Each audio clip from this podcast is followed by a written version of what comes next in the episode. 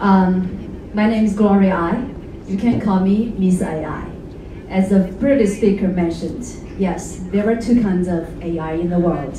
One, I think that's what we're talking about, art, artificial intelligence. I think that kind of technology does accelerate the speed we go, but I firmly believe the second kind of AI. Um, I think that's called love. Both in Chinese language and the Korean, it's I, right? I at the bottom of heart can determine where we go and also determine the people we can meet along the way. Of course, including everyone today in this room. Today, I'm going to share with you about myself, who I am, and the passion I have, also some of the interesting people I meet along the way. I grew up on the food orchard um, in Yellow Mountain City at the southern China. It is one of the beautiful mountains, but also in a less developed province, Anhui. I stayed and I was raised and I was born and raised um, in Yellow Mountain during my whole childhood, no matter you believe or not. Until I turned to 17, that was the year I first saw a train. And then I took that train from my hometown at the foot of Yellow Mountain all the way up to Beijing. I was a girl driven always by curiosity. Although Huangshan is not a very big town, but it's international tourist. Uh, it's an international tourism city, so we embrace visitors from all over the world. Driven by curiosity, I always want to find out everything, the people behind the greatness. So this kind of curiosity led me far away from my hometown, all the way from Beijing.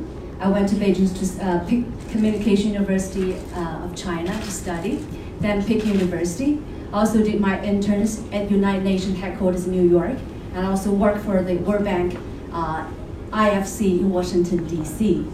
So then I did my master at Harvard Kennedy School. Along the way, I decided to devote all my energy, all my curiosity in media. Why media? Because I firmly believe all the greatness can be traced back to a person or a group of people. So always I have a question in my mind.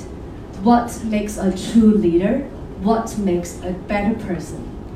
After years, um, I worked for China Central Television as a business commentator and also as a news uh, anchor woman. Also, recently, uh, since 2014, I founded iAsk Media to profile over 1,000 Chinese innovators and investors. I found a very interesting phenomenon and interesting story I want to share with you today. All the visionary leaders in the West, in the West like US, Europe, tend to establish and publicize a set of values that guide the growth of their companies. As their products reach more and more people, the founder's name become synonymous with the companies and the values in the, in, they carry. Here I name a few examples. Like Steve Jobs, Miss Apple, we think about innovative function and sleek design. Mark Zuckerberg, Miss Facebook, it's an open and connected world. Elon Musk, Miss Tesla, is a technology for sustainable and exciting future. Well, probably because that's my personal guess. The reason, you know, when we look at the Chinese or the Asian founders are quite different. There are more unicorns being born in China than anywhere else in the world, but it always to be the companies that go bigger and go global rather than the entrepreneurs and their values. Here's my personal guess the reason behind. The reason behind might be the Asian societies are organized around the collective, but the Western societies are organized around individual. For example, besides Jack Ma, almost you know nobody, no entrepreneur or founders can reach international recognition at scale. I call this a faceless rise of Chinese and Asian enterprise. The human behind the innovation and the decision makers behind the investment are largely left out the story of China's rise.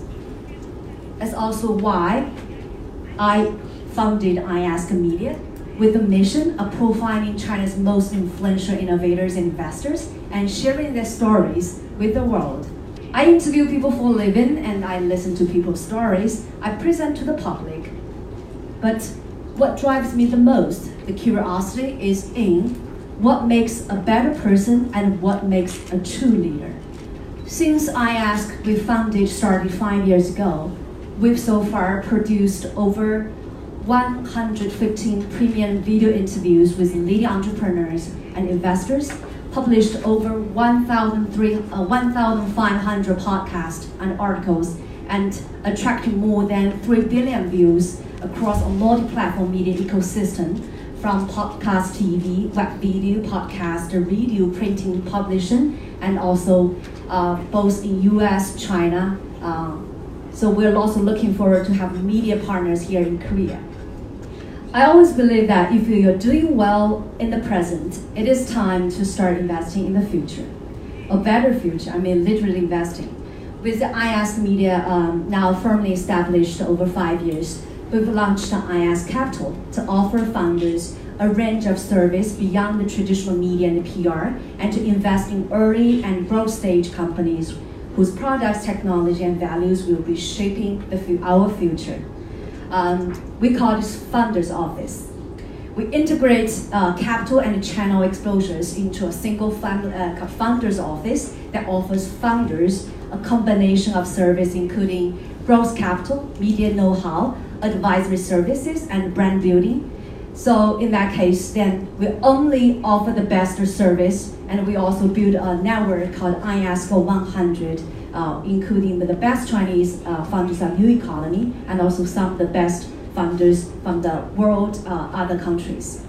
This approach also earned iAsk Capital a spot on the capital tables, uh, tables of some Chinese best and I think the best uh, uh, unicorn companies.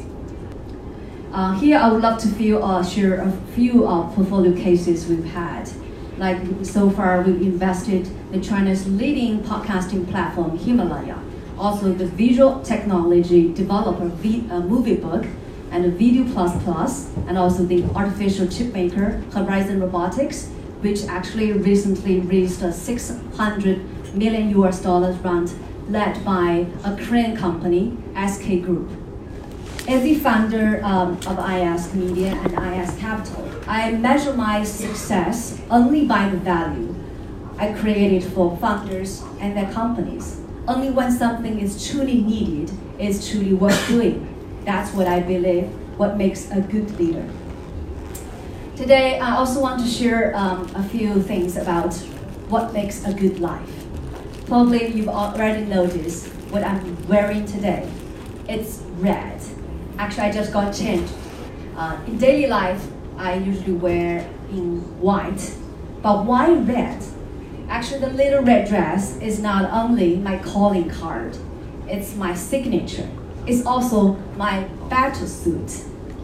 It, protect, it protects me and gives me courage, but like everyone else, Beneath my armor, I have my own fears, my insecurities, and my own vanity and weakness. But I believe the best way to conquer your fear is to embrace them. Um, now I would love to share one interesting, or I would say one of my favorite stories about how to embrace fear. It is a story come from one of the entrepreneur, uh, one of the founders I interviewed five, um, five years ago.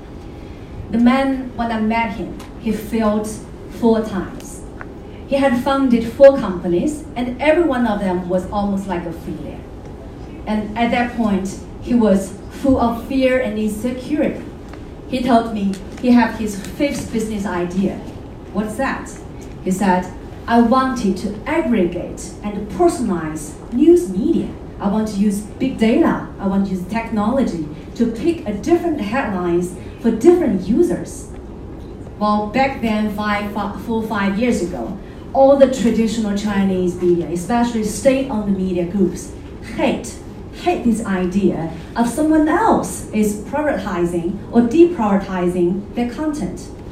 Soon, this little startup was a subject of a series of lawsuits, and he was very scared. But in the end, he insisted he had to stand his ground.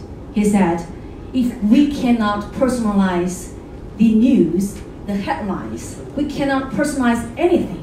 So he overcame his fear and pushed forward. He won the lawsuit in the court because of his commitment to give each user different headlines. This commitment made his company become, become the number one unicorn of the Chinese or the new economies. The founder's name is Zhang Yiming. Today, this year, he's uh, 35 years old. Could you guess the valuation of that little startup? Today, it turned to it turns to 75 billion US dollars. And this ByteDance company is a mother company owner of the Toutiao and the TikTok. And also, we are very proud to say it's one of the iAsk portfolio company.